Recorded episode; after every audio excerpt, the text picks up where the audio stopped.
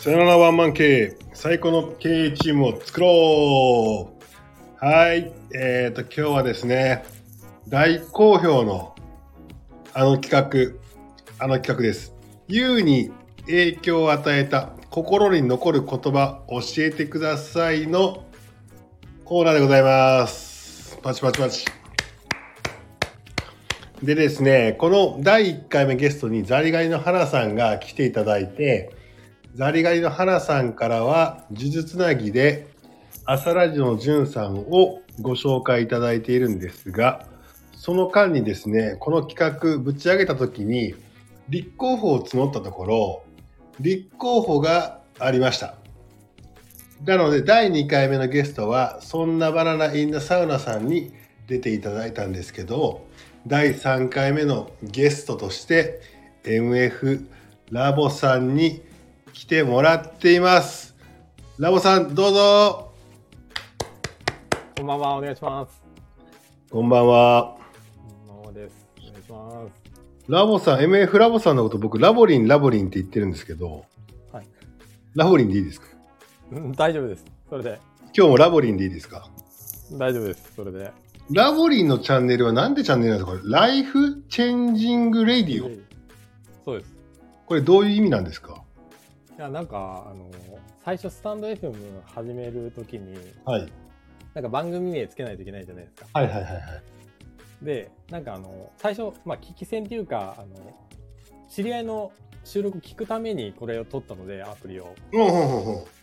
その時に、あの、まあ、自分のチャンネル配信したいなと思った時に、うん。まあ、なんか誰かの収録を聞いて、まあ、人生が変わるっていうわけじゃないですけど、うん。なんかこう自分に変化があるんじゃないかと思って、うんまあ、自分もその何かそういう配信ができたらいいなと思ってこれをつけたんです。 Life Changing Radio。なるほどですね。いいですね。はいなんかね、そういうね、熱い思いね、ラボリンからひしひしと感じたんですよ、今回。本当ですか？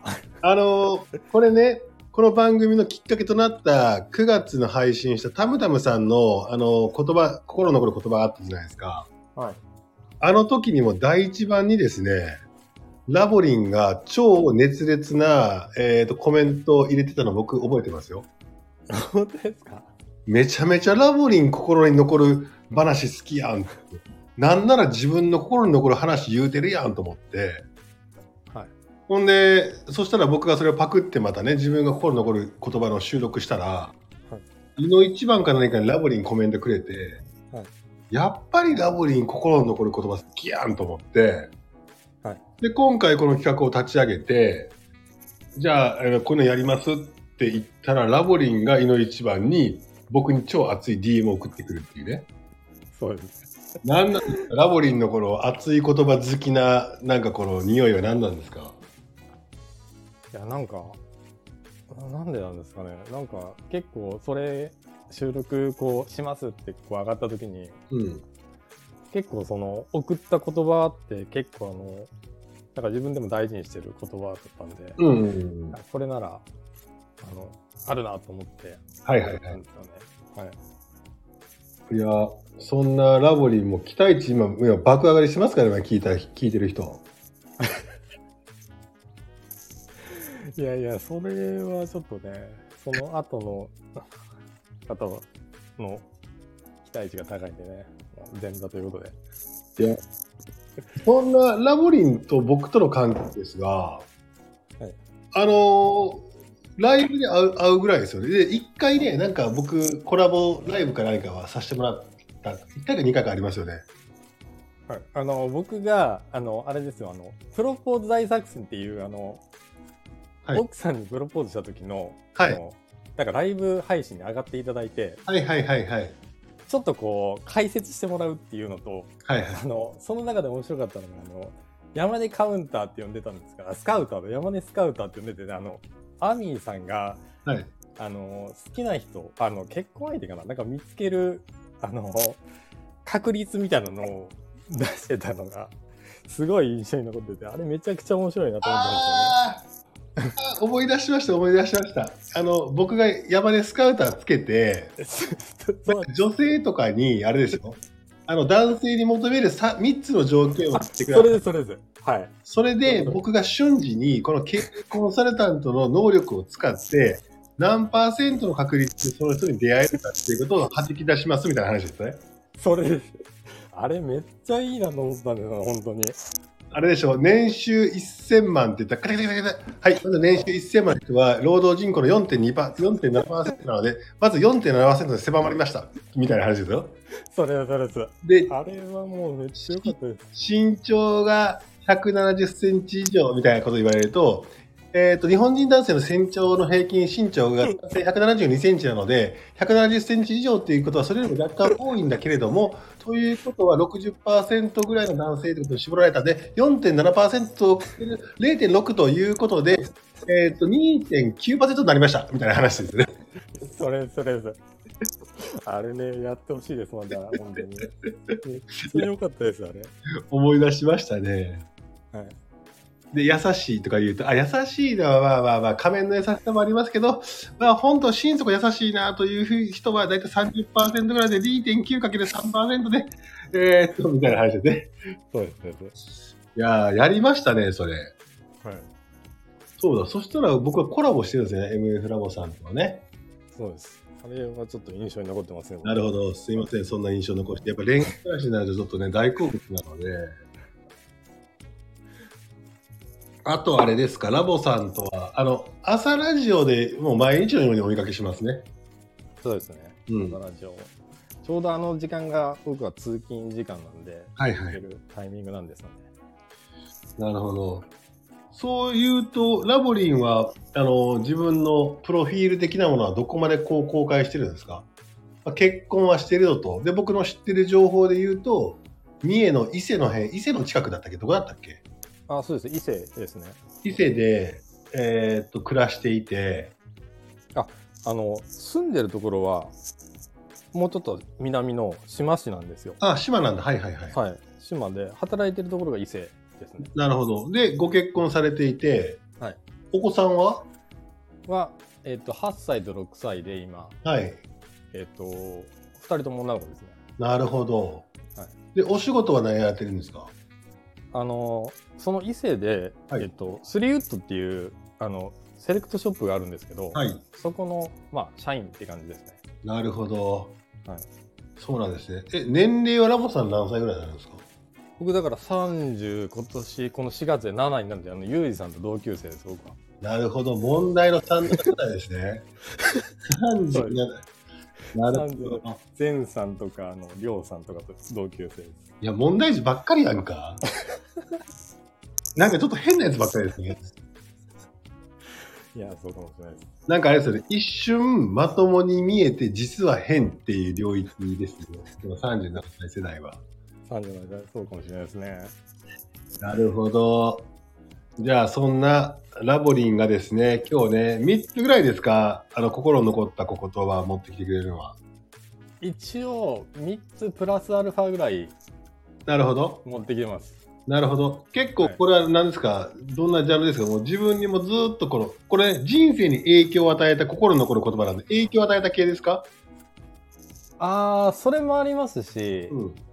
なんかあの、聞いて、なずっとこう、なんなんて影響を与えたまではいけないんですけど、ずっとなんかこう、思い出す言葉みたいなのもあります。なるほど、なるほど、なるほど。はいいや、そしたらですね、本編に行きたいんですが、これ、恒例になってます、僕の中で。はい。本編に行く前の、ちょっとウォーミングアップしようかな、ということでですね、はいえっ、と、お互いがお互いを知ってる情報だけで褒め合うっていうことをやろうって言ってるんですね。はい。なので、まず僕が、えっ、と、ラボさんのことを褒めたいと思います。はい。えーっと、ラボリンはですね、まあ、そこまで深く交流があるわけじゃないし、具体的にこう、あの、あったわけでもなかったりするんですけど、ラボリンは、あれですね、あのー自分がこう、これだと思ったものに対する情報収集能力とか、はいあのーこだわりみたいなやつが非常に強いと。いい部分、いい意味でね。はい。っていうふうに感じていて、あとは、こう、朝ラジオの8時50分に対しての、毎回毎 毎日毎日の、あの、ちょっとした面白いことをぶち込んで、みえっ、と、もう恒例になってるんだけど、飽きずにそれをやり続けてるっていう継続力。はいまあ、辛抱強い人なんだろうな、というようなところ。あとなるほど、こう、真面目に見えて、実はちょっと抜けてる感じもあって、お茶目だぞっていうところが、ちょっと僕の中ではくすぐりポイントがあってですね、なるほど。なんか人間味がある、なんかいい人やなというふうに僕は感じてますが、その辺どうですか、ラボに。いやちょっとそのさっき最後に出た抜けているってところは結構妻とかにも言われたりもするんで見抜かれてますねこれは。これはあれですか、自己認識はあるんですけど、ちょっと、いやちょっとあれあるところありますねやっぱり。なるほど。やっぱ37世代はね、僕から言わせると、若干空気読めないやつ多いなっていうのがあって、ユージさんにしはい。かり、禅の利休しかり、りょりょうちんもでしょ？はいなんとなくね、そこの世代はね、空気読めないんだよなっていうのは感じてますね。うんいや、いい意味で、いい意味で。なるほどはい。じゃあ逆にですね、MF ラボさん、スタンド FM だけの情報とか、Twitter だけの SNS 上の情報あはいりますけど、い、や、ちょっと山根を褒めてもらっていいですか？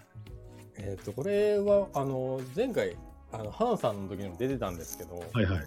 やっぱりあの僕より10個ぐらい上じゃないですか多分僕、いや、僕いや43ですね。今年43になります。あじゃあ5個ぐらいうんうんぐらいですよね。はいでやっぱあのずっとこうスポーツしてきてたんで、はいあの太らないと思ってたんですね当時は。はいはいはいはい。けどやっぱりあの運動とかトレーニングしないとはい。やっぱあの絶対太ってくる体型がやっぱり変わってくるっていうのがやっぱりだんだんこう分かってきてはいはいはい。やっぱ山根さんとか結構トレーニングされてるじゃないですか。うんうんうん。いやだからやっぱりこうトレーニングやっぱりしないといけないんだなって山根さん見るといつも思うんですよねやっぱり。なるほど、なるほど。はい、あとはもうこれ最新の情報なんですけど、はい。あの僕もくりではい。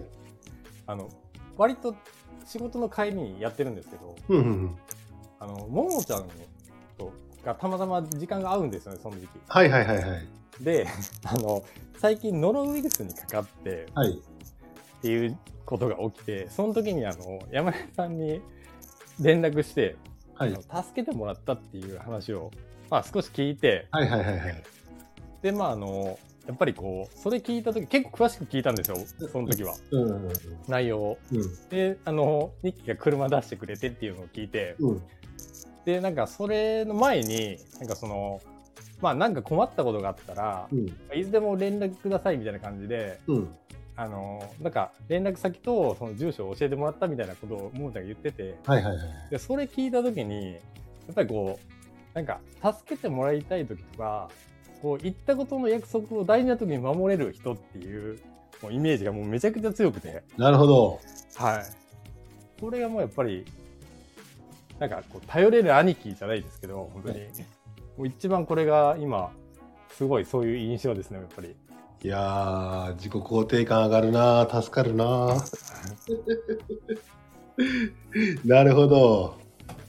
そういうことですね。ちょ嬉しいですね。はい。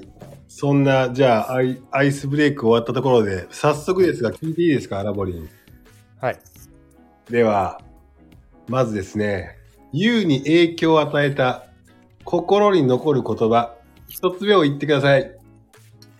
はい、あの一つ目なんですけど、えっ、とこのかっこよければ何でもいいんじゃないのっていう言葉ですね。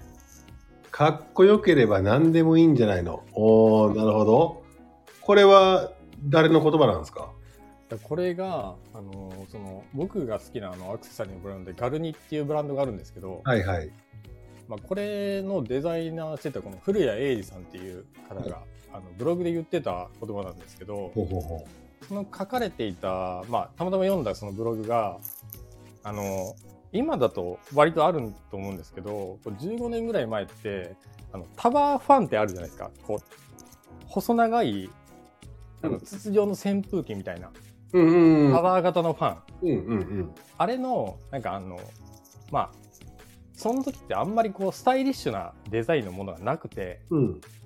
で、その時、こう、そこの店に置いてたものが、なんかあの、竹を、こう、イメージされて作られてて、こう、ちょっと細くて、で、押すボタンとかが、あの、今のようなこう無印とか、プラスマイナスゼロみたいに、こう、シンプルじゃないものが多かったんですけど、はいはいはいはい。そこのデザインが、すごい、あの、もう、あの、風量を調節するとか、電源のオンオフとかだけのデザインになってて、で、こう、細いデザインになってるっていうのが、あの、まあ、どこのメーカーかわかんないけど、あの、使っ、かもらったからそれを使ってますみたいなのが書かれてたんですね。うんうんうんうん。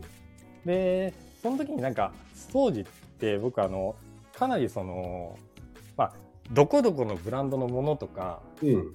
なんかどこの製品じゃないとダメっていうような、なんかこう、イメージが強くて、そういう家電とか買うときに。なるほど。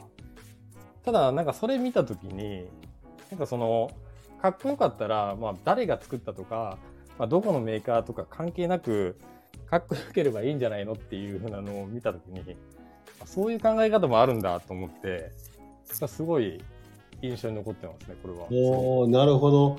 あのラボリンがあのタムタムのところでもこのガルニのこの古谷さんはいっていうのを、えっ、とこうぶっ込んでたんで、ちょっと僕もちょっと調べてみたんですけど、これアクセサリージュエリーブランドなんですか？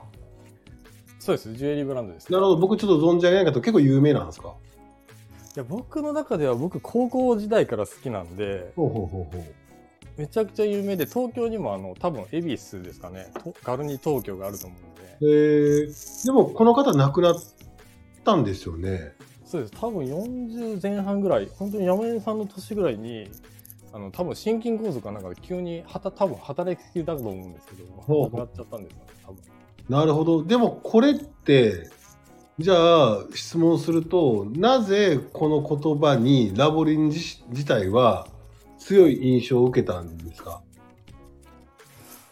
うーんなんかその偏った考え方というか、なんかこうじゃないといけないみたいなこのこれを持ってないとそういうなんかブランドとかそういうのじゃないとダメっていうような当時なんかこうなんか印象認識認識があって、うんうん。なんかそれをちょっと壊されたじゃないですけど、うんうん。なんかもうちょっとこう広い視野でなんか物を見るとかかそういう感じにに自分的にこう捉えられてなるほど。かはいなんかこれすごい印象に残ってますね。まあでもずっとなラボリンもその服とかずっと好きだし、はいですね、その服のそのブランドとかっていうのがなぜ作られたのかとか、誰が作ってんのかとか、どういう思いで、どういうコンセプトで、どういうデザインのあれがあって作られたのかみたいなやつに惹かれて、そのブランド好きになるとかっていうようなことはもうずっと多分もともとやっていたんだけど、はい。多分別にそれを否定するわけじゃないけど、そういうことだけに凝り固まっていて、はい。自然にパッと見てパッといいなとかっていうように思う感情みたいなやつが若干薄くなって頭でっかちになっている時にこのなんか言葉で殴られたみたいな感じなんですかね。そうですね。なので高ければもちろん高いものとかいいものって、まあ、それに意味があると思うんですけど、うん、まあ、そういう値段とかでもなく、うんなんか本当にそのいいなと思ったものっていうのも別にあのなんかあの自分がいいって思ったものを使うっていうのそうですねそういうのでやっぱりなんかさっきも言っていた言っていただいてみてなんか頭を殴られたじゃないですけどそういうすごい衝撃でしたねなんかこれを見た時は。なるほど。いやちょっといい話ですね。これ何歳ぐらいの時ですか？これなので15年ぐらい前ですね多分。うーんじゃあ20代。20代前半ぐらいの時でしたね。その時何やってたんですか？この時はあの一番最初あの僕、えー、と工業高校で働いてたあー高校高校行ってたんですけど、うん。もうそのまま就職してたんで、はいはいはい。企業に。うん。あの働いて会社員ですよねなるほど今のこういうファッションとかそういうこと？あいや全然違いましたね一番最初あのシャープのはいはいはい。あの液晶パネルを作るなんか中小企業みたいなところにいましたなるほど。亀山工場流れのところですか？時で。あ、そうです。それ関係のところですね。なるほど、なるほど。でもずっと服とかは好きで、そういうブランドとかにはこだわりがあってっていう時だったんでしょ？でも。そうですね。そうです。うるほどね。いや、いいですね。深いですね。じゃあ、ちょっと2個目いっていいですか？はい。じゃあ、ユウに、ユウの人生に影響を与えた心の残残る言葉、2個目お願いします。えっ、と、これが、あの、接客2年、販売3年、整備は一生っていう言葉ですね。なんかあれですね、いきなり超現実的な仕事の時に誰で、なんかその辺の上司が言いそうな感じのやつぶっ込んできましたね。はい。これ何ですか何ですかこれは。これなんですけど、あの、最初の会社辞めた後に、はい。あの、その最初の会社の時に、あの、なんか、ロードバイク好きな、あの、方がいて、一緒に働いてる方で。うん。その時に、すごいその自転車にはまっちゃって、うん。で、ずっと今も好きで、あの、やってるんですけど、はいはいはいはい。それでなんか、あの、最初の会社辞めた時に、まあ何かその自転車関係の、仕事したいなと思って、うん。たまたまちょっと知り合い、その、行って整備に自分が出してたところが、その、まあ、スポーツデポっていう大型の、ありますね。ありあるじゃないですか、アアルペングループの。うん、ありますあります。知ってます知ってます。そもあります。うん。そこに、あの、まあ、えっ、と、まあ、自転車コーナーっていうか、あって、はいはいはいはいで。そこでなんかバイト募集っていうのを見て、うん。あの、まあ、じゃあ働きながら勉強できるんだったらいいなと思って、そういう軽い気持ちで働き始めて、そこにいた上司の方の言葉っていう感じですね。なるほど。これ、なんか、よく言われそうな言葉だけど、なぜこれが心に残る言葉になってるんですか？ああ、なんか、この、ちょっとこれ、その自転車っていうのにちょっと偏っちゃうのかもしれないんですけど、なんか接客ってまあ、その、あの、まあ、2年ぐらいや、まあ、働いてたら、ある程度全体的なことが見えて、うんあ。る程度できると思うんですけど、うん。この販売に関しては、自転車って結構、かなり知識がいるので、うん。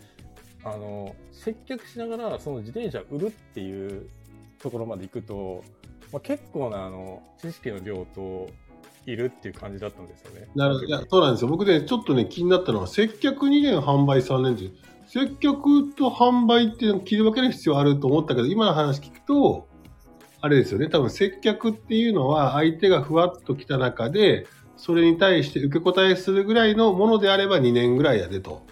そうですね。だけど、ちゃんと、えっ、と、相手のニーズまでも引き出して、相手の考えていることを整理してあげて、えーとその人にぴったりやった自転車を選んであげたいだとかっていうようなことをやろうと思って、本当の意味で販売っていうところまでの領域に達するのは3年かかるぞっていうことなのか。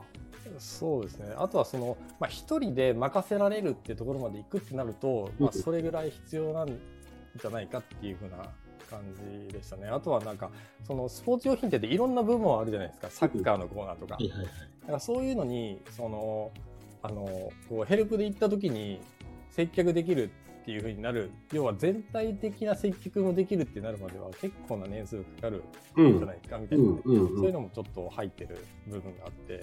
なるほど。で、この後整備は一生ってこれどうなのあ、これが一番なんかすごい印象に残ってる言葉なんですけど、うん。あの、この自転車の整備って、あの、まあ子供からすごい年配の方まで自転車乗りますし、うん。その、レースに出るとかってなってくると、もう本当にミリ単位の調整なんですよね。うんうんうんあとは、その、なんていうんですかね。そのその人の体調だったり、まあ、その人の感覚が変わったとか、もうパーツが変わったとかっていうので、その、その整備に答えはない、なくて、その一生、その終わりがないっていうか、完成させるまでがないっていうので、整備はその、まあ、一生、その終わりがないというか、うん。その完成がないので、あの一生勉強だみたいな感じの言葉だったんですよね。なるほどな深いですね。はい、いや、でもこのなんかこの仕事に対するこのなんか姿勢みたいな話とかっていうのは、その後のラボリンのこの仕事感にも生きてたりするんですか？ああ、それもあって、あの、山根さんが、あの、お父さんに言われた言葉ってあったじゃないですか、収録で。はいはいはいはい。はい。あれ、実はあの、同じような言葉を、この上司の方にも言われてて、ほうほうほうほう。この、なんか、人、えっ、と、仕事で、あの、全部自分一人でやって、自分一人で責任が取れるなら、まあ、好きなように仕事すればいいって言われたんですよね。うんうんうんうん。で、なんかその、この、とこ、ここに働いてた時に、引き継ぎノートっていうのがあって、はいはいはい。あの、その次出社してくる人に、ために、まあ、こういう引き継ぎがありますっていう、まあよくあると思うんですけど、まあ、引き継ぎノートとかって。うん。なんかそういうのを、まあ、あの、しっかり書けないと、あの、やっぱ電話かかってくるんですよね。うん。これどうなってるの？みたいな。なるほど。だから最初の頃それが本当になかなかうまくできなくて、うん。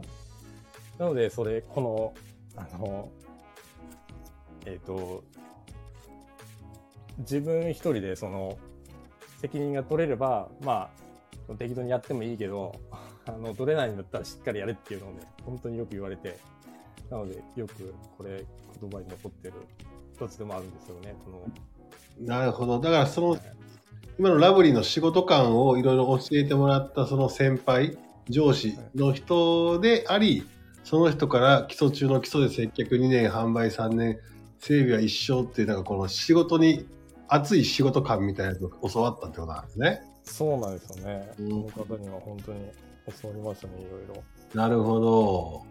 今でもその人とは連絡とか取ったりするんですか？あたまに連絡取ってますね。ちょっとあの、前働いてたところと別のところで働いてかれてるので、うん。なかなか会えないんですけど、うん。はい。なるほど。まあ、いいですね。この仕事にまつわる話っていうのもいいですよね。確かに仕事感が人生観作ったりもしますからね。なので、その人結構考え方的にやっぱりあの、正社員とかバイト関係なくて、バイトでもあの、プロ意識持ってやれってよく言われてましたね。いいですね。昭和な、ままさにそうですよね。はい。いいですね。なかなか最近そういう人いなくなりましたからね。うん、なるほど。はい、じゃあ3つ目聞いていいですか？じゃあ、YOU の人生に影響を与えた心に残ることは3つ目お願いします。はい。3つ目は、あの、先輩を尊敬し、後輩を可愛がるっていう言葉ですね。ほうほうほうほうほうほうほう。これは誰のお言葉ですか？これなんですけど、ちょっとあの、自分でも結構調べたんですけど、うん。あの、僕が思ってたのは、この伊集院静香さんの男の流儀っていう本を何冊か持ってて。これに書かれている言葉だと思ってたんですけどちょっ、と待ってください。ちょっと一回ストップしていいですか？はい。えーと、ラボリン、伊集院静香さんの男の流儀読んでるタイプなんですね。よ読んでます。いいですね。いいですね。ちょっと面白くなってきたぞ。うん。はい。だと思ってたんだけど。けど、ちょっとあの、よ何回かこの数日間で見直したんですけど、うん。これに書かれてなくて、なんか何かのコラムで見たのか、何だったのかなって若干ちょっともう記憶が曖昧になってしまって。ただまあすごい強烈に覚えてるんですよね、この、この言葉を。うん。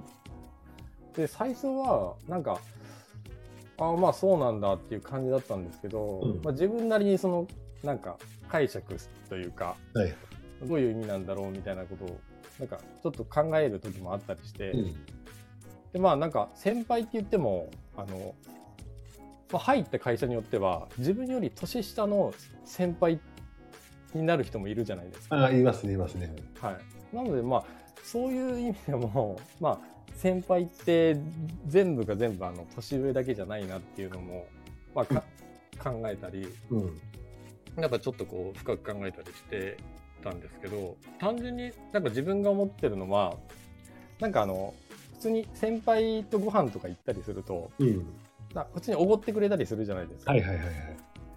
で、その時になんかあの、まあ、えっと、わざわざおそのおごってもらうって思って言ってるわけじゃないんですけど、うんうんまあおごって、あ、じゃあおごるよって言われた時に、うん。いや、僕も出しますよとは一回は言うんですけど、はいはいはいまあ、単純にもう先輩には、あの、まあ、おごってくれるっていうんだったらありがとうございますって言って、普通にあの、おごってもらう。はいはいはい。その代わり、自分の後輩に先輩にやってもらったことをやっていくっていうのを、まあ、この言葉でちょっとなんか、意識してるというか。なるほど、いいですね。はいなんか、ラオリン、ちょっと僕の印象とちょっと違って、結構男っぽいというか、結構こう昭和な、あの、名名言というか、お名言というか、オーソドックスな、なんかこう、やつ、大好きな感じですね。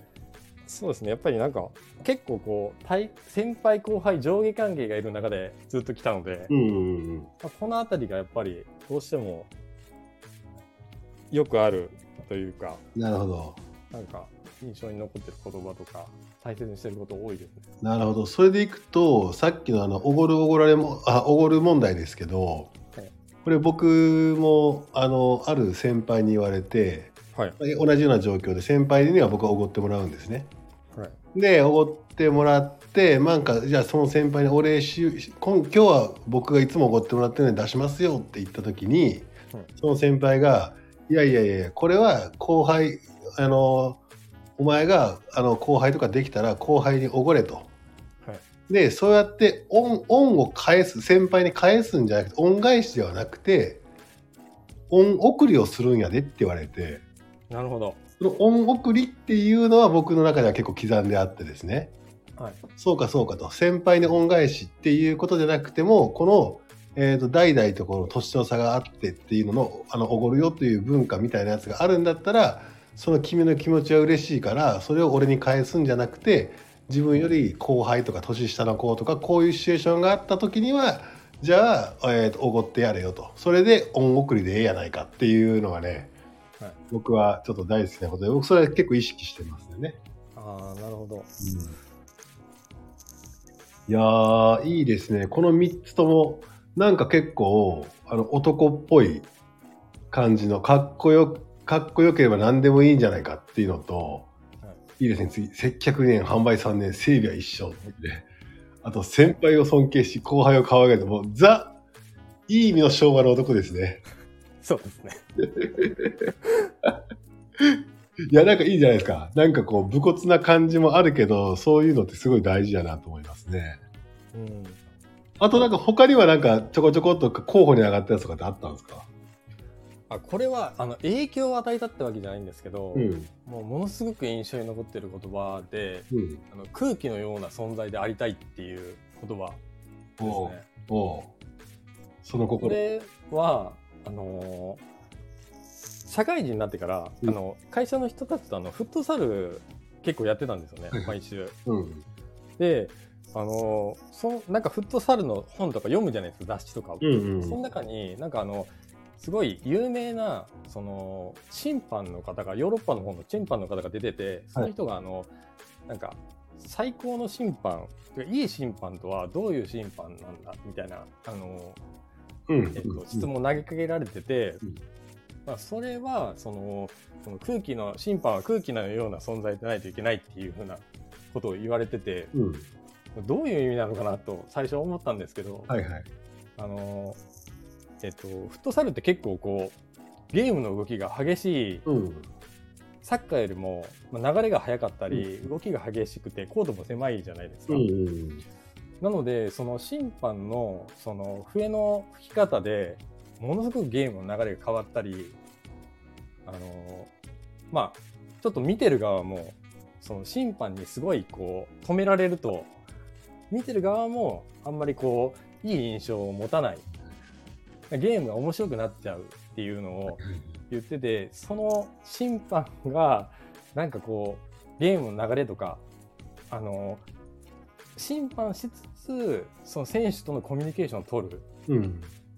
例えばあの、笛で止めないといけない、絶対止めないといけないシーンで、うん。まあ、ちょっと止めた時に、そのお互いの、えっ、と、選手と軽いコミュニケーションを取って、うん。うまくゲームを進行させるっていうことを、あの、なんかこう、コラムで書かれてて、はいはいはい。で、そこからちょっと調べたら、まあ、あの、日本のなんか、サッカー協会の元審判委員長されてる方も、うん。その、えっと、なんか笛の吹き方一つで、なんか耳障りにもなってくるし、まあ、見てる人たちも、なんかそういうふうに思ってしまう。うん。で、なんか流れを重視しながら選手が気持ちよく集中させるような環境とか状況を作ってあげることが、まあ一番いい審判の、あの、まあ、あの、審判だみたいなことをうん書かれてる、あの、記事も見つけて、はいはいなので、その、やっぱり、最終的に、このゲームに、まあ、審判いたのみたいな、なるのが理想的です、みたいなことが書かれてたんですよね。なので、そういうふうになんかこう、空気のような存在であることが一番いいっていうふうな言葉っていうのがすごい印象に今でも残ってますね。いやー、ラボリン面白いですね。いろんなところからいろんな切り口で言葉残してますね。これはすごい。なるほど。そうなんですね。いやー、でもちょっとこのね、さっきのミッとか、その、いや、えー今の言葉を聞いて、山根の印象ですけど、、はいい感じで、あれですね、こう、朴卒とした感じの、こう、なんか、でも、だけど重要な、こう、どしっとした、こう、どの時代でも普遍的なやつっていうのを結構なんかこう心に持ってんだなという感じがしましたね。でも一番印象に残ったのはやっぱりあれかな。かっこよければ何でもいいんじゃないっていうところは、その中でも自分の価値観をガラッと変えてくれたとかっていうところで結構インパクトあったんじゃないかなと思って聞いてました。そうですね。やっぱりあの、もちろんその今でも、なんかあの、やっぱりどうしても仕事柄、ここのブランドのとかっていうのはどうしてもこだわりあるんですけど、うんやっぱりそこまであの、なんか木を見て森を見るじゃないですけど、うんなんかあの、そんなに視野を狭くしなくてもいいんじゃないかなっていうのはやっぱり常に持つようにしてますね。なるほど、なるほど。じゃあ、ラボリン、あのー最後の質問いいですか？はい今までですね、タムタムさんの収録も聞いてもらったと思いますし、僕の収録も聞いてもらって、ザリガニの花さんのやつも聞いていただきましたか？ザリガニの話、1回目ってことですか ?1 回目。あ、1回目聞きましたね。その中で、ちょっとラボリン的にちょっと心に残った言葉ってなんかあれば、ベストオブラボリン言葉。今はこの3人ですが、ババナナさんのやつはまだ上がってないので、あ、バナナさんのやつ上がってないですね。え？いや、やっぱり、あれですね。その、山根さんのあの収録？はいはいはい。を聞いて、あのまあ、何やってもあのいいけど、その、あれですね人、様に迷惑かけるなっていうやつ。あれですね、うちの親父が13はい、親父さんが言ってた。あの、別に、あの、人様に迷惑かけなかったら何やってもええけど、人様に迷惑かけるようなことやったらぶち殺いたるけえなってあの名言ですね。そうですね。やっぱあれ印象に残ってますね、めちゃくちゃ。やっぱり昭和っぽいかわな。なるほど。いいですね。はいということであれですね、ラボリンに結構刻まれるのは結構昭和っぽい、こう、なんかね、ゴリッとした言葉結構残りそうですね。いや残りますね。やっぱりさっきもちょっと出てたと思うんですけど、この大人の流儀って結構そういうの結構書かれてないですか？はい、書いてありますね。書いてあります、ね。ってありますよね。はいで結構こういうのやっぱ好きでなんですよね。なるほど。そしたらですね、多分どっかの回でちょっと僕呼ぼうかな、もしくは立候補あるかな、もしくはまあ呪術ラインの来るかなと思ってるんですけど、はい大池二木くん、はい彼は結構、えーっとね、あの人をね、崇拝してるんですよ。誰だったっけな名前今ど忘れしたぞ。えーっと、誰だったっけなパッと出てこない。忘れちゃったけど、えーっとね、なんかね、もうすんげえ、あの、男とはみたいなやつをコラム書いてた人がいるんですけど、北方健三先生だ。坂田健先生。はい、北方健三先生の名言を多分大池君結構持ってると思うので、ちょっとぜひ大池君の回の時には、もう一番最速で一番長いコメントお願いします。わかりました。ということで、どうですか？ラボリンちょっとやってみて、ご感想を。いや、これ、めちゃくちゃいい、あの、企画だと思いますね、本当に。後が楽しみ、後の方は本当楽しみですね。いやもうラボリンが一番好きだから、名言好きだから、本当に。じゃあ、あの、毎回毎回、あの、朝ラジオの8時50分、8時50分みたいな感じでですね、僕の収録が上がったらコメントちょっとお願いしますね。わかりました。ありがとうございました、今日は。いやー、こちらこそありがとうございました。そしたらラボリン、あの、最後のあのお別れの挨拶ラボリンに任せるんで行ってもらっていいですか？わかりました。はい。いいですか？はいお願いします、じゃあそれではスピークスーンバイバイ。バイバイ。バイバイ。